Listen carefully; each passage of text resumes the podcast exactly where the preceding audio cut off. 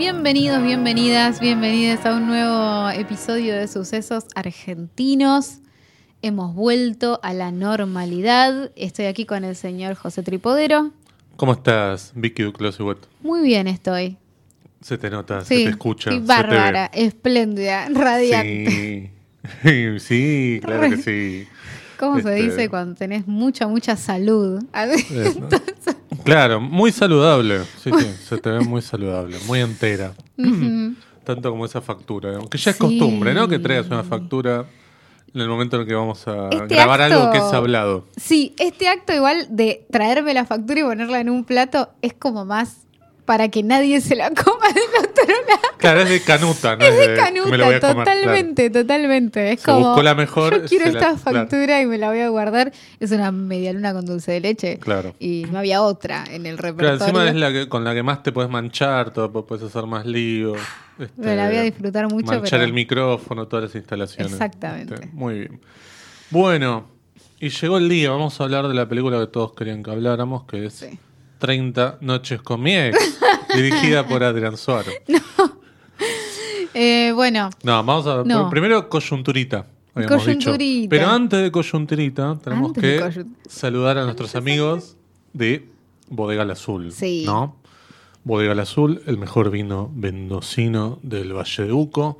¿eh? Este, mm, como dice mi amigo Martín Catali, el mejor vino de América, podemos decir.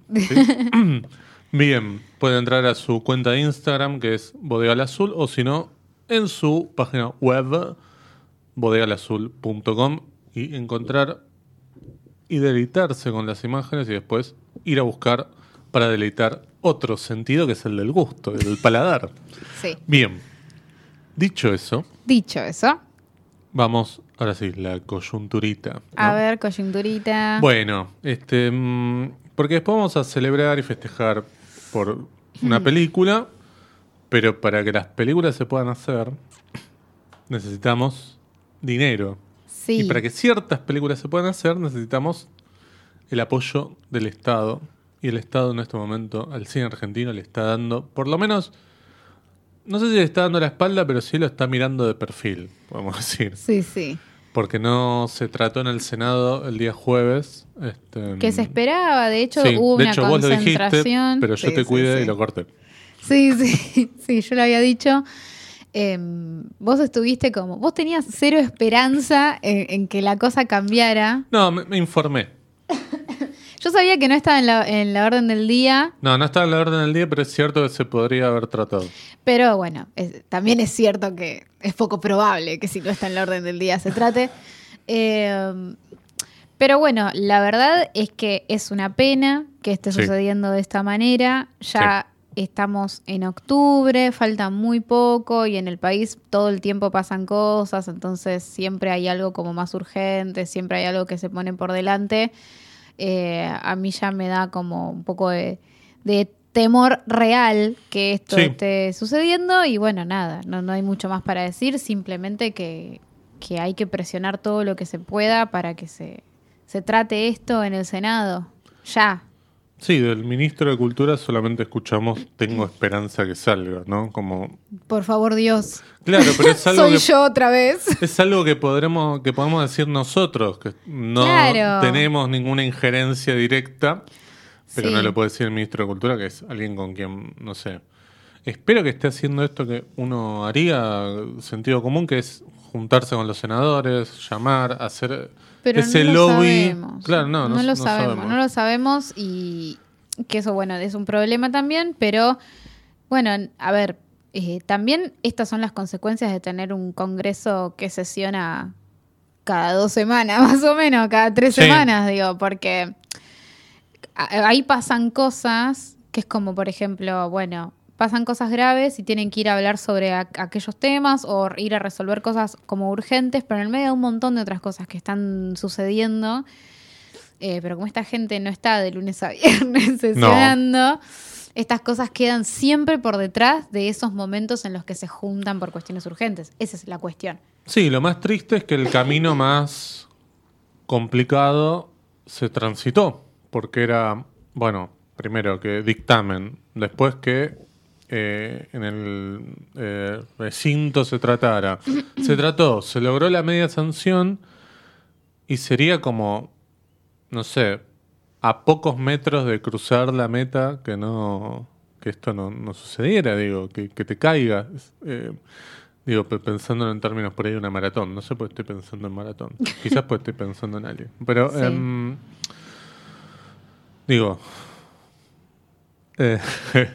digo, me parece, me, me- parece como muy, muy, este, además, cuando hablamos esto de los gastos, cuando la gente habla de los gastos del Estado, qué sé yo, sería un gasto enorme, digo, haber hecho todo este tránsito, haber dispuesto del tiempo de gentes, de, gente, digo, de, diputados, de un montón de personas vinculadas a la industria, de hacer las exposiciones y demás, y que esto termine en nada, sería como más triste, incluso en comparación de si no se hubiera tratado en absoluto. Sí, sí, sí. Em, Sí, y aparte me pone muy como de cara a un sector que es el Senado en sí mismo, como una cuestión muy particular, que es que decide omitir cuestiones Claro. que se están pidiendo. Digo, el jueves había gente eh, de- de- del cine, digamos, concentrada en la puerta que los vieron ellos, ¿entendés? Entonces, Claro, digo, claro, claro, claro. hacerse el boludo de esa manera me parece que es como muy, muy tremendo. Sí, y además va a pasar algo, porque mm, supongamos que en estos dos meses y pico que quedan del 2022 se trate, ¿no? En, en el Senado y salga la ley. Ojalá. Claro, pero el tema es el siguiente. Vos decís, bueno, al final salió, qué sé yo, hicieron tanto quilombo. Eh, hay secuelas de esto, de que se haya tratado tan tarde. Pues, Sí. Porque si esto se hubiera tratado el primer año de gobierno, que era una de las promesas, con Luis Puenzo, no nos olvidemos de Luis Puenzo, porque dejó de ser el presidente del Inca este, y parece que ya nos olvidamos, pero las secuelas que quedan es que se tomaron cuatro años para tratar esto como si fuera el único tema importante dentro del cine argentino y tenemos un montón de cosas que durante toda esta gestión también se podrían haber tratado y no se trataron. No, Por no, ejemplo, de no. la cinemateca, por ejemplo, no, no sé, un bueno, montón es de lo que otras hablábamos cosas. el otro día, ¿no? Sí, Dimos lo de los cines, por ejemplo. Dimos un montón de, de pasos para atrás, porque si en este momento estamos discutiendo que se produzca el cine, Claro. bueno, nada, todavía faltan otra vez volver a dar no sé cuántos pasos hacia adelante para poder hablar de preservación, ¿no? Y además... y no haberlo tratado el primer año hace que estemos en este momento cortando clavos, claramente. Exacto, exacto. Y además hay una cosa, digamos, si esto no llega a salir, em, Cagamos. además de eso, lo vam- vamos a empezar a verlo esto en el 2024, porque las películas del 2023 o ya están hechas o se están terminando. No lo vamos a ver el año que viene, vamos a ver de acá a dos años, tres años. digamos. Eso va a ser la... Sí, los que lo van a lo ver, vamos a ver. en lo inmediato van a ser los que laburan, básicamente. Claro. Esos son los que lo van a ver en lo inmediato, Exacto. pero nosotros que somos los que les llegan las películas después Sí. hechas, no nos vamos a, a ver rápidamente la escasez. Y esa gente, en vez de poder decidir hacer otro tipo de cine distinto, eh, narrar otras historias y demás, va a tener que volcarse a la producción que proponen las plataformas Claro. que, que son y, y las grandes productoras y nada más que eso, que producen Sí. poco, eh, por lo menos en nuestro país. Sí, la Eh, película de la que vamos a hablar es una anomalía dentro de las plataformas. Sí, porque acá habla- hablamos todo el tiempo de películas de plataformas y las películas de plataformas en general no están buenas. No, no, y aparte, bueno, está como eh, supeditado a la voluntad estética Claro. y, y narrativa Sí. de, de- de- de un, a ver, con intenciones muy específicas, ¿no? Que no son diversas, etcétera, etcétera. Entonces, eso es como va a ser una consecuencia importante. Sí. Esperemos que no sea así. No, Pero bueno. no, esperemos que no, pero bueno, es lo que venimos diciendo durante todo este año prácticamente, que es Sí. esperemos, veremos, esperanza, sí, sí, digamos. Hay pocas cosas concretas y bueno, se la vi. Bueno. Coyunturita. eh, no, lo último que tenía para decir yo que em, en Contar, que es una plataforma que le damos bola, ¿no? Porque por lo menos este em, cada tanto hablamos de los contenidos que tiene, son contenidos diferentes a los de Cinear Ajá. porque incluye televisión, ya que ahí están los contenidos de Deporte B, de Canal Encuentro, eh, de Paca Paca.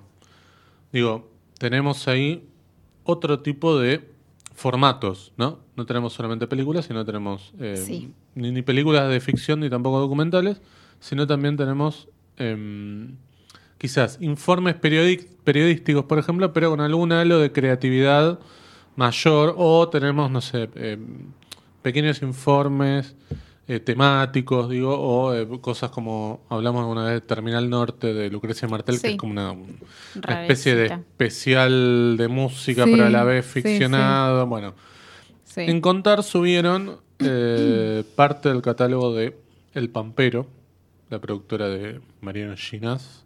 Sí. Está, por ejemplo, Historias Extraordinarias. Porque Yendo.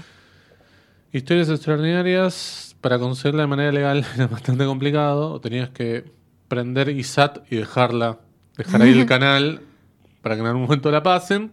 O mirarla en una calidad bastante mala en YouTube. Y Contar eh, subió, la copia hoy vi unos minutos, estaba bastante bien. Lo único que no me gustó es que estuviera dividido en tres episodios. Pero será por una cuestión de mm, una cuestión de, ¿De de soporte de, de la plataforma. No, sé. A ver, eh, me pregunto porque en realidad no tendría sentido y me Pero- pregunto si será una cuestión como de che, esto es como. Pero no hay Me películas de cinear de tres horas. Digo, debe haber alguna La verdad es que no lo sé. horas. Yo por lo menos no recuerdo ninguna.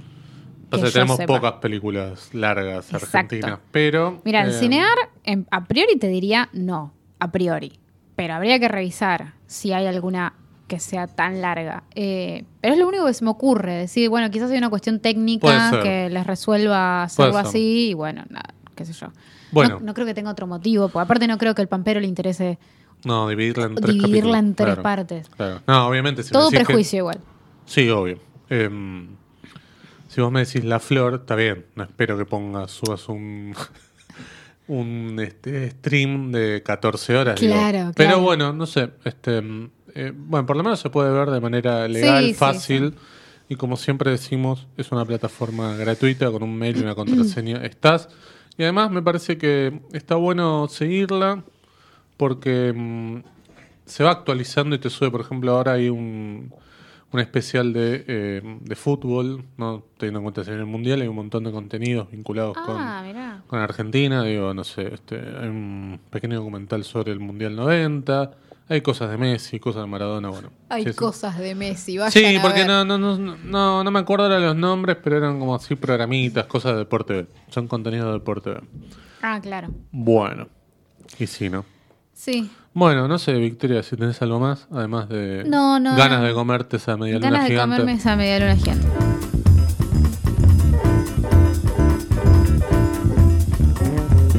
Bien. Ahora sí.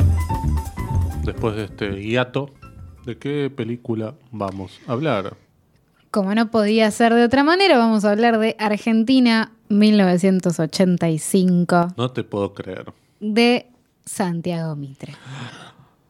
Muy bien. Sí, película que vimos la semana pasada. Todavía la tenemos semi fresquita. Sí, sí, sí. Sí, pero nos parecía que era pertinente hablar de esta película y no hablar de la, bueno, de la, de la que tuve que ver. Ya la vi igual, la semana que viene la vamos a hacer. igual. Ah, yo te iba a preguntar eso. Claro, nosotros teníamos seleccionado una película para... Por nada, favor. para- sí.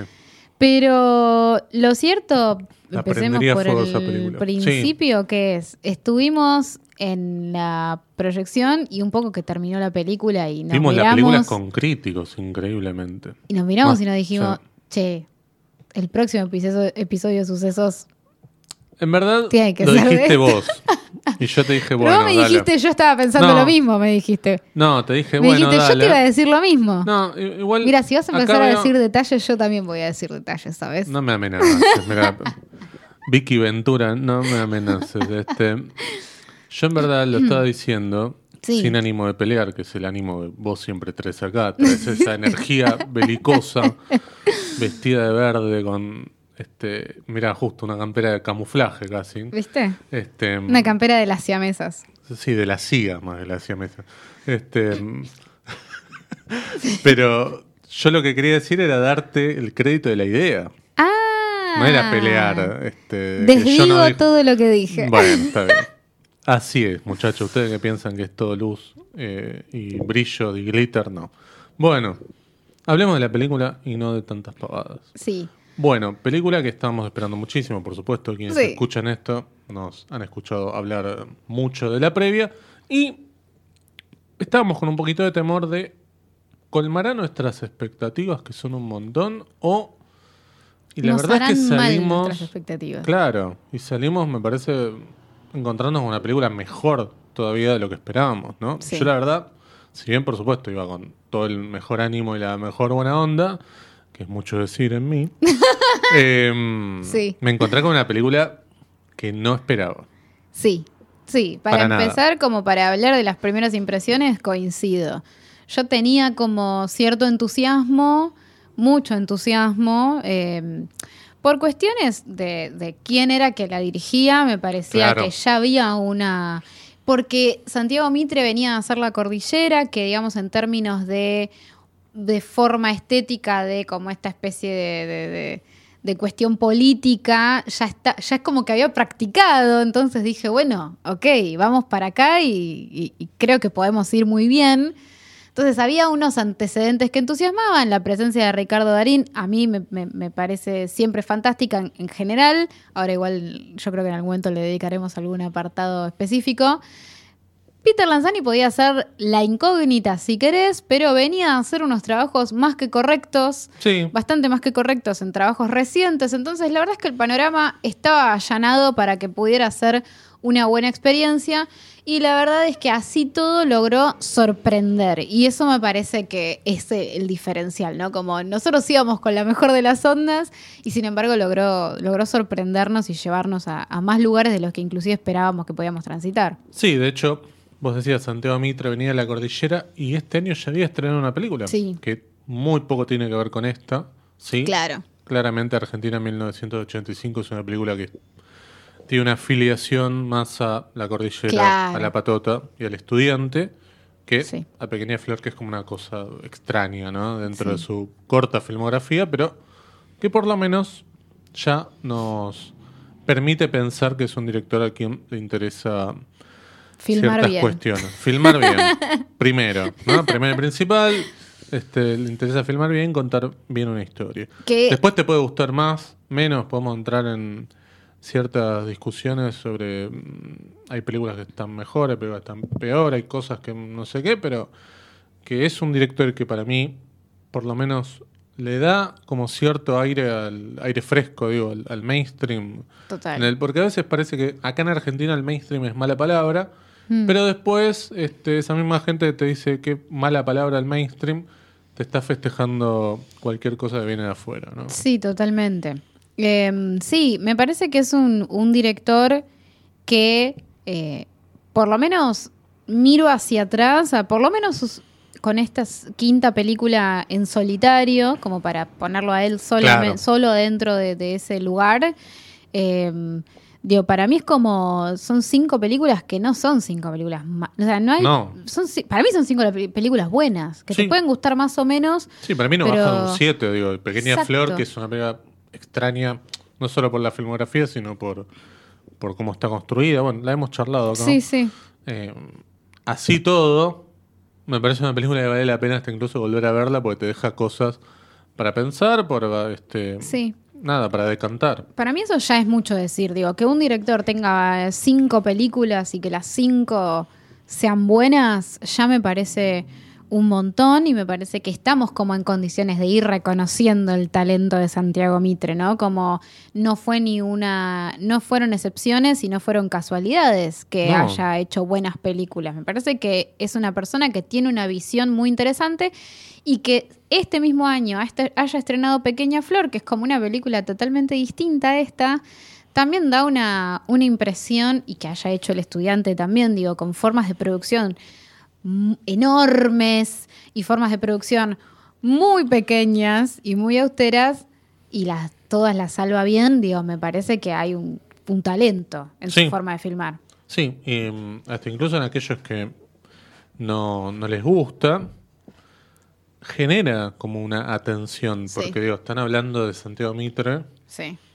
digo, se estrenan películas argentinas todas las semanas y mucha gente que no habla de cine. Sí, sí, eh, está hablando de Santiago Está Mitre. hablando de Santiago Mitre, digo. Ya el hecho de que hablen, eh, por lo menos invita a, que, a pensar que estamos frente a un director, por lo menos interesante, por lo menos ante cada película prestarle un, un poco de atención, está bien.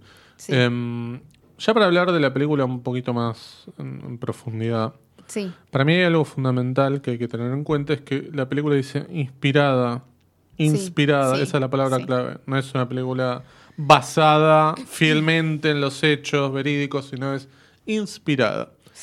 Esto, por supuesto, lleva a pensar de manera laxa que, bueno, van a contar lo, van a contar lo que quieren ellos, ¿no? Este, y por un lado sí, porque es una película de ficción, Sí.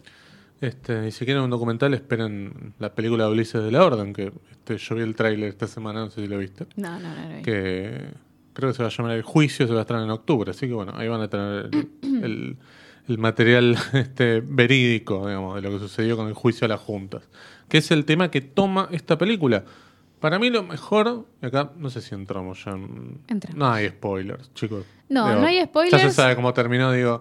eh, ah, Me, me- me parece muy triste leer gente diciendo este, ¿Pero querés que ojo con los spoilers. No, podemos aclarar que vamos, podemos llegar a contar cosas que pueden alterar la experiencia Pero desde acá, virgen. desde el principio. No, bueno, si querés, circundemos. ¿Querés circundar un poquito? No, es no. como, no sé, llegás temprano al lugar y te pones a dar vuelta, vuelta la vuelta manzana, ¿no? No, no, no, no, claro. Eh, no, no, continúa, continúa. No, no, no, dale, dale, no, no. Simplemente eso, quería como. Me parece que hay que prestarle mucha atención a la placa inicial de la película que dice inspirada en hechos reales. Sí, ¿Sí? sí. Eso. En- sobre eso que, que vos estás diciendo, me parece que es una palabra clave porque. Pero es una, pero es algo que queda clarísimo en la película, porque donde ellos se van a No, tomar. en la película sí, pero yo digo, pienso en gente que no tiene mucha idea o que escuchó alguna vez. Digo, gente joven también. Digo, igual, acá también parece que hay algo para aclarar. Digo, la gente joven me parece que es la que más cerca está de esto porque Sí. lo estudia, porque lo lee. Digo, si no, podemos ver un montón de periodistas de 50 y pico, 60 que este, hablan de estos temas que a pesar de haberlos vivido, hablan con un desconocimiento y una ignorancia total. Pero digo, no sé qué tan claro puede llegar a quedar este, esto de inspirado.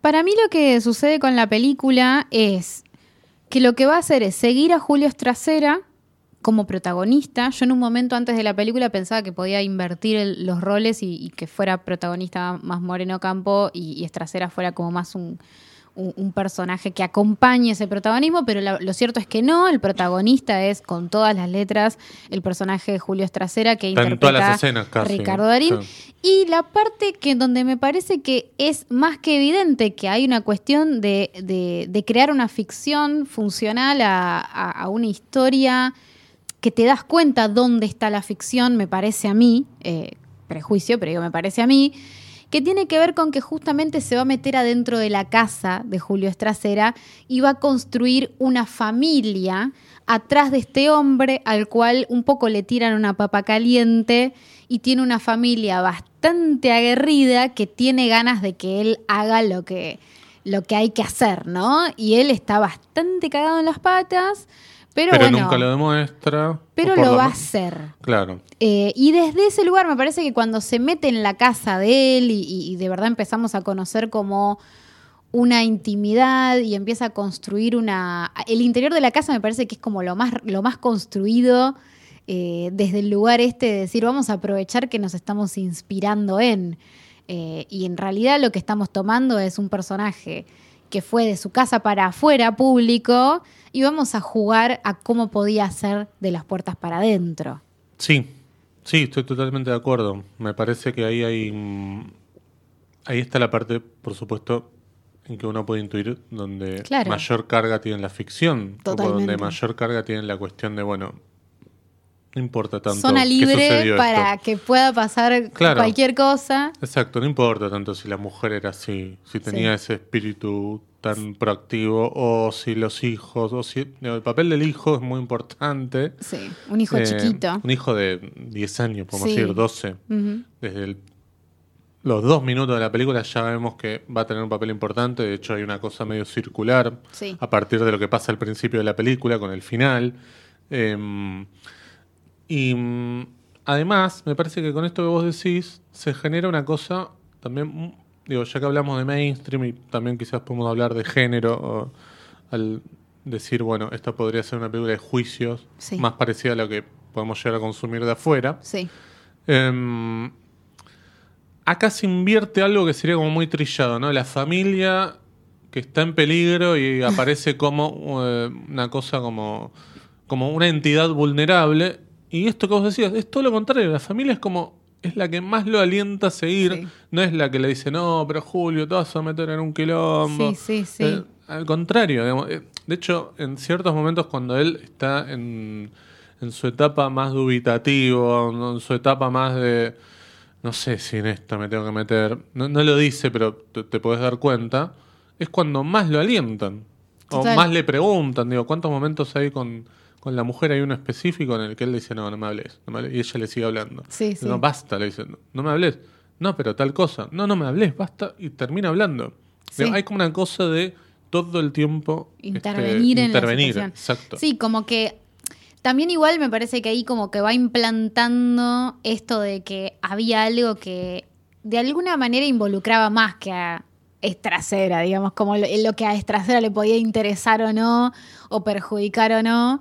Eh, y por eso también hay tanta presencia de, de personas externas que me parece que la película, si bien lo tiene como protagonista, no lo tiene como héroe eh, central y que motoriza todo lo que no, sucede. pero es una palabra que se nombra mucho, la de Sí, héroe, sí, ¿no? sí, pero en tanto a forma, no es él el que resuelve un montón de cosas que sí resuelven otros personajes. Él es como una espalda para que un montón de cosas sucedan Totalmente. eh, y todo lo que suceda bien o mal va a caer sobre él y eso es lo que a él lo preocupa.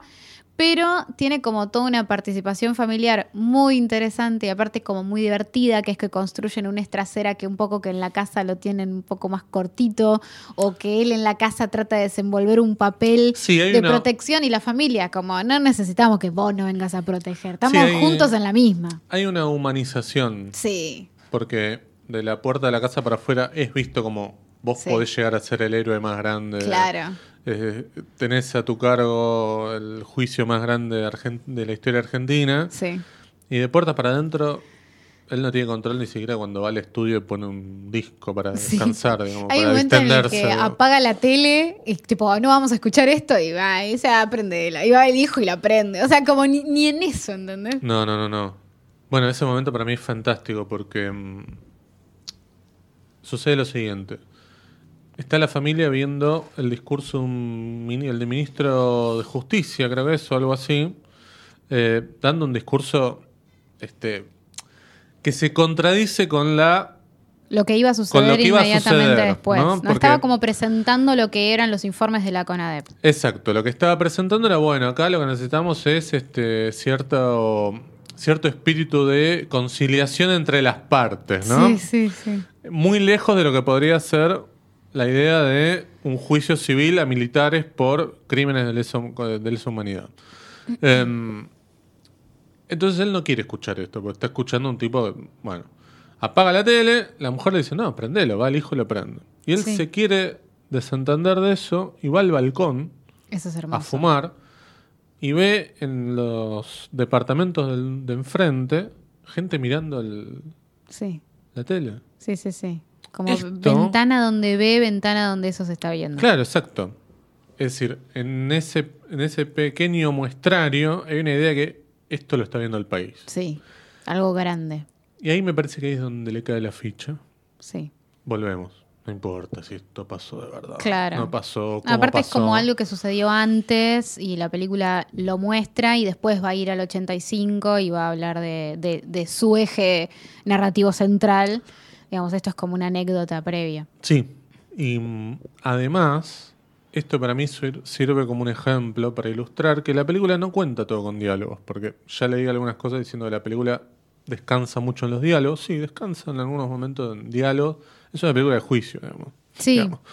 Eh, También trabaja mucho con no, diálogos. trabaja mucho con diálogos. Trabaja pero, con diálogos. Son diálogos que están pensados. Pero tiene muchas ideas visuales. Digo, Sí. Esto que yo contaba para mí es como una cosa este, Sí. fantástica. Ahí se me activó el llorómetro, no sé a vos.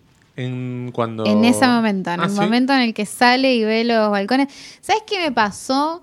Que en ese momento, como me pareció interesante algo que encima después dijo Santiago Mitre, que es que su idea era no mirar hacia, hacia 1985 o hacia la época, sino desde esa época, ¿no? Como tratar de meterse adentro. Claro. Y me parece que ese enfoque de decir, bueno, hay un momento en el que, a ver, más allá de que se supiera más o menos lo que estaba sucediendo con la última dictadura, en realidad hay un todo un después de destapar esa olla y que se sepa de verdad, ¿no? Como no, que sepa vos lo que sabés, yo lo que sé, el recorte, no, que se sepa de verdad.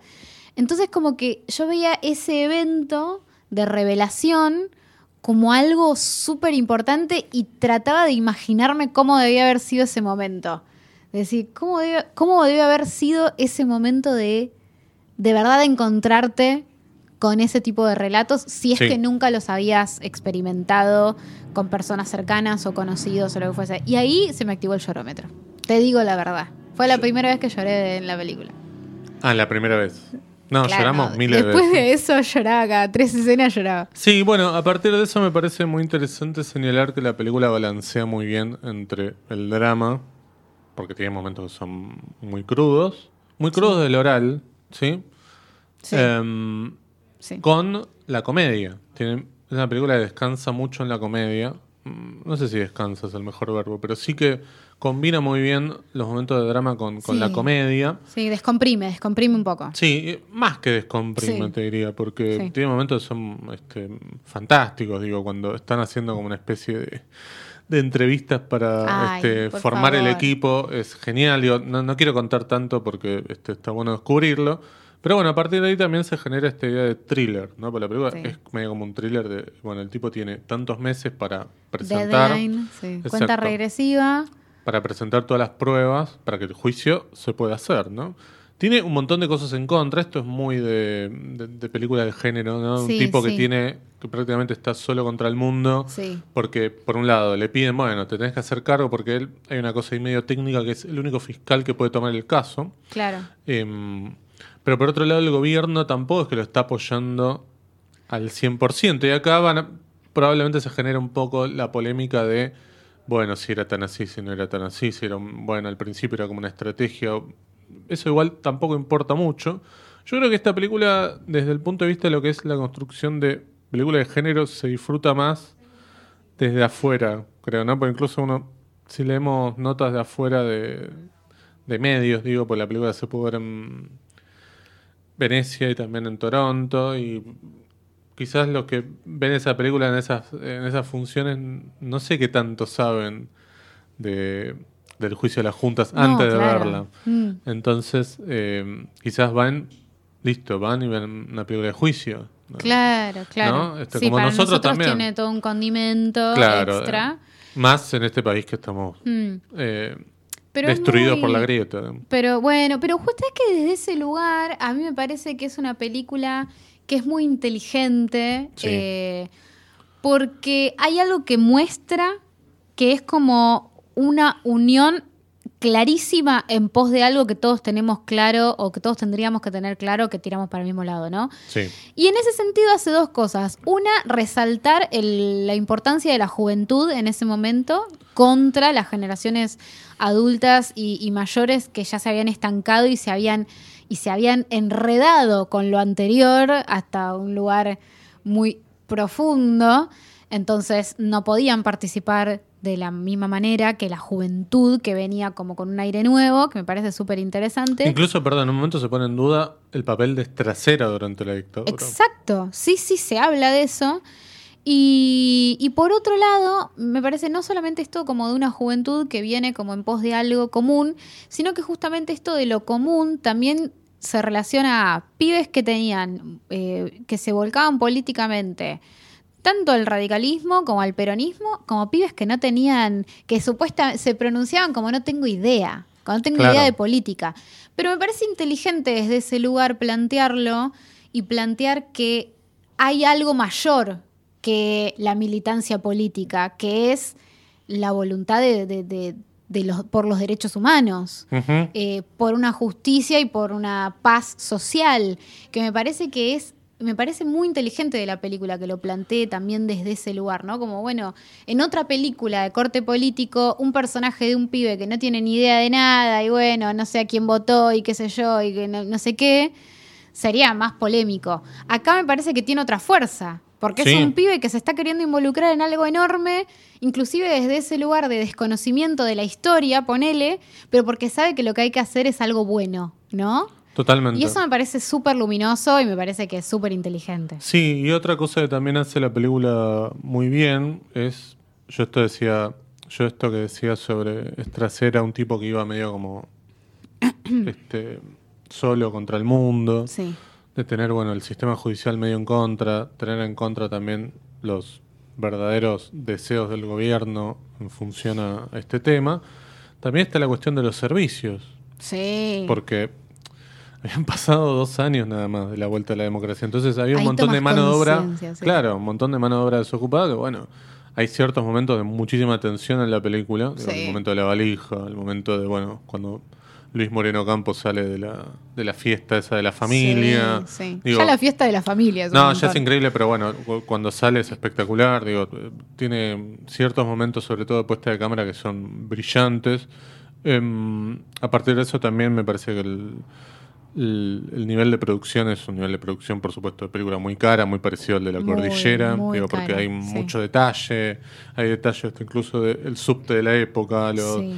las cabinas telefónicas de la época, los colectivos. la- digo, hay no sé, un puñado de escenas que son en el norte, hay, otras que son en Mar del Eh, Plata. hay en todo digo, el país. Hay en todo el país, sí, sí. Eh, que Explota un Falcon, digo. este, en la Plaza de Mayo. Exacto. Eh, hay algo ahí también que me parece interesante para entender la diferencia entre películas con mucho presupuesto y películas con poco presupuesto, que es, por ejemplo, oh, voy a decir algo muy, muy boludo, pero Uy, a ver. digo, películas como esta, que son de época, se pueden dar el lujo de tener planos generales muchas veces porque tienen la posibilidad de reconstruir toda la fachada de un lugar o todo un espacio para que sea de época y cuando vean películas de época mucho más chiquitas o con menos presupuesto van Sí. a ver que los planos generales casi no existen o no existen y está todo no, no, recortado porque una- un cableado ya te caga la vida y, y no tienen la posibilidad de resolverlo. Acá sí había la posibilidad de resolverlo y la usaron. Digo, está toda puesta en esta película. Sí, bueno, este, pero cuando hablábamos de La larga noche de Francisco Santi, que es una película también de época, y este, por supuesto. Ahí tiene- se nota la- la- la- el no tener dinero para hacer No, un montón de cosas. ¿Es funcional, que- ¿Es funcional a la narrativa? Sí. No, pero para mí sorteó muy bien eso, porque Sí. este, está bien, todo sucede en una noche. Desde el punto de vista de cómo está pensada la historia, es una historia chiquita y minúscula que le pasa a un personaje durante una noche. Así todo me parece que sortea muy bien en los momentos en los cuales tiene que poner el ingenio o por lo menos poner este de manifiesto que está haciendo una película de época, lo hace muy bien, digo, la escena del cine, la escena final, digo, em, Yo creo que funciona. Lo que sí No, creo es que es más ingenio que otra cosa. no, no, Digo, No, pero me parece si que hubieran igual hay querido una- hacer 10 sí. planos generales, no, No, hubieran podido bueno, hacer. No, bueno, por supuesto que no.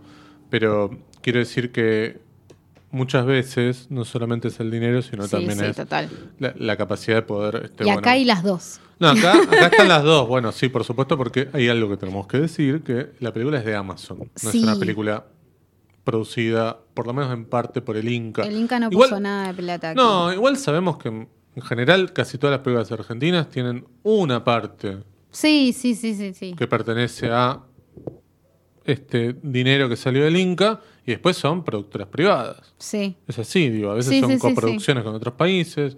Em, acá no hay nada del Inca. No. Eh, eso es lo único que a mí, no es que lamento, pero digo, me hubiera estado bueno porque lo que te da también el sello del Inca es decir, bueno, esta película se puede pasar en el Cine Gomón, en los espacios Inca, eh, que se puede ver en Cinear, digo, y además es una película que creo que estaría bueno que pudiera ser como parte del patrimonio argentino cultural, que pudiéramos tener una copia, digo, así como estas giladas que hablamos, digo, de, de, de, como es, de películas de juicio de Estados Unidos. Ellos tienen esa cosa de esta película que va del archivo de la biblioteca al Congreso. Bueno, esta es una película que debería estar en un archivo este, o debería estar cuidada de alguna manera porque es, parte del patrimonio Sí. eh, audiovisual argentino y tiene además como esta cosa que a veces decimos de cómo están calificadas las películas argentinas, ¿no? De sin interés con interés. Esta es una película que tiene una calificación de, eh, de interés, digamos. De interés especial. Sí, Sí, sí. interés sí. especial, digo. Sí. Eh, sí, em, datos de la película como para tener en cuenta. Atención, viene el, No, no, la no, sección. Vicky Spoiler. No, no, no, no. Eh, bueno, Victoria Alonso es una de las productoras eh, y lo traigo a colación porque justamente es una productora que hoy es como la cabeza de Marvel básicamente en Sí. cuanto a producción. Es argentina y Sí. eh, mencionaron que tiene algún tipo de vínculo con la época, como que la toca de cerca. Sí, sí, la toca Eh, de cerca. No, no sé bien. No me acuerdo ahora bien qué, pero sí, la escuché algo. Sí, sí. pero sí como que se involucró mucho.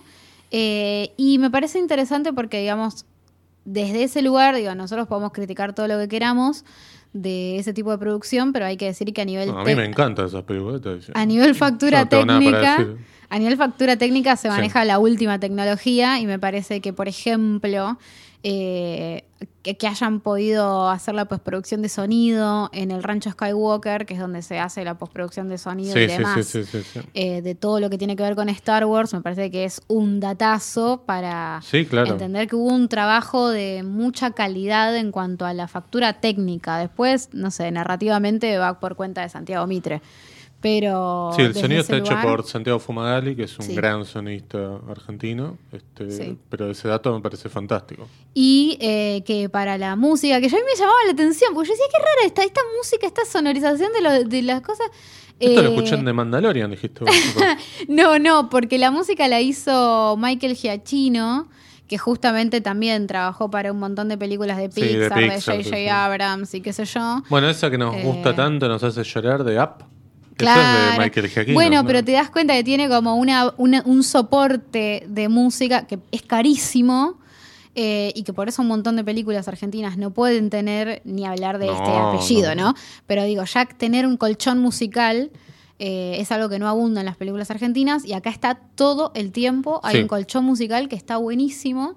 eh, y este es el nombre, por ejemplo, que está detrás. Y son cosas que facilitó Victoria Alonso por ser como un nexo eh, con estudios que, que producen con una tecnología bastante interesante.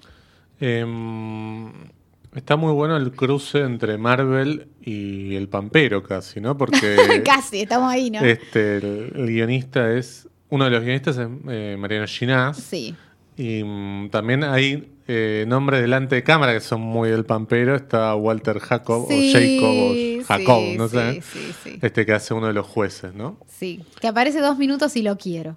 No, aparece, aparece en tres, cuatro escenas, pero tiene un momento al final en el Maxi Muy Kiosco que es muy muy divertido, lindo, ¿no? que es sí, muy, sí. muy los paranoicos también, ¿no? Claro, claro, sí, Este, totalmente, totalmente. Bueno, no contamos mucho de... Tratamos de no contar mucho de, de detalle. No, igual que- no tiene spoiler la película, qué sé No yo. hay spoiler posible, sí, no nos vamos a poder a no nos vamos a poner a contar todos los remates de los chistes porque ese sería No, medio no, choto. no, no. Pero en cuanto a forma, no, no, no contamos demasiado de, de No, la trama.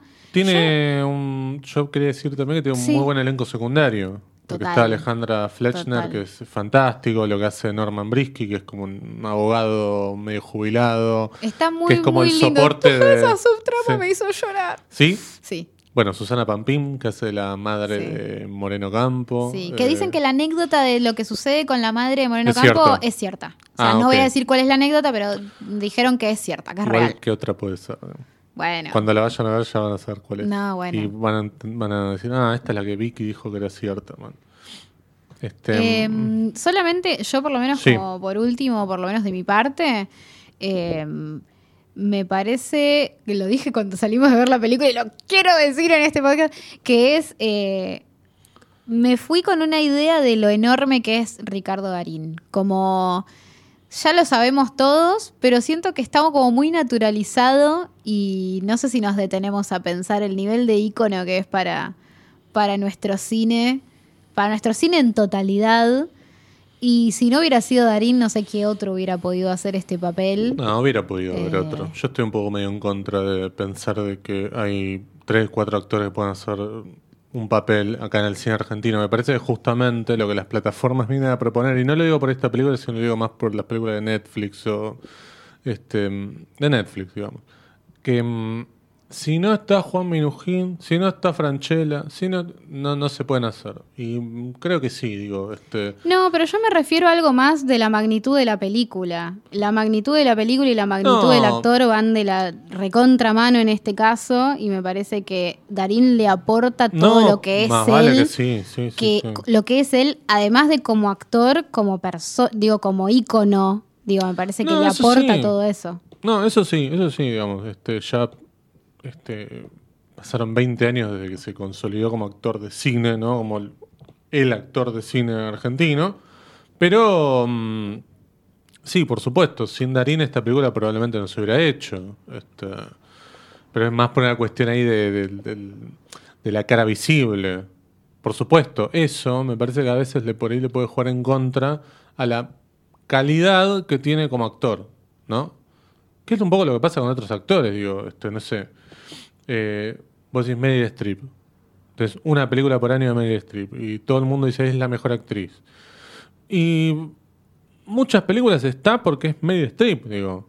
¿Se entiende? Digo, eh, Sí, más allá de la calidad, Eso digo. seguro, pero después hay que también, para mí, es, es este el proceso, digo. Es como ves de repente una película como esta que es enorme y lo ves en pantalla y decís, ah, se me sacudieron las ideas porque, claro, no era el mismo Darín que veo No, en, más vale que no. en, en otra película que está bien igual y él tiene que laburar, entonces también va a tener que hacer No, un montón de películas. Por supuesto. Eh, pero me parece como, yo me fui por lo menos con una noción como de un Darín mucho Sí. más grande de la que venía sintiendo. Y como me fui con una sen- sensación más de injusticia respecto de los que de los que es como, ah, estoy harto de verlo a Darín en todo lado, o, o de Darín hace siempre Darín, como fui con una sensación yo más de no- injusticia no- no- respecto de eso. porque Con eso sí no. que, que no estoy de acuerdo cuando dicen no, Darín siempre hace Darín. No, digamos, vos ves el aura, hace un papel, ves este, no sé, cualquier otra película. eh, esta, digamos, yo de hecho creo que la semana pasada me decían, me preguntaban cómo está Darín. Y mm,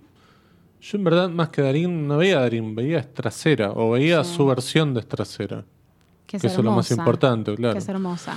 Así que bueno, Argentina 1985, como dijo uno de los productores, Axel Kuchevaski, no es que va a estar tres semanas en cartel, sino que después de las primeras tres semanas, además de verla en los cines que todavía la quieren seguir pasando, la van a poder ver en Amazon Prime si es que no tienen un cine cerca. ¿sí? De Sí. todos modos, son 223 salas en las que van a poder ver esta película. Sí, Hasta aquí llegamos, ¿no? hasta aquí llegamos. Tenemos que saludar al señor Cristian Ponce, Adiós, que se tomó como 20 aviones para llegar a Sitges. Sí. ¿eh? A Diego González, por supuesto, que tiene un look extrañísimo. y eh, muy lindo igual, por supuesto, como siempre. Este, y a toda la gente que está del otro lado. A la gente de Telegram, por supuesto, Sí. también. Porque si no, Nos vamos. está chau. bien. Pues te querés comer la medialuna Sí. esa que te está mirando con cara de comeme. No, ya nos tengo que ir. Chau. Bueno, chao, Victoria de Clase. Chau.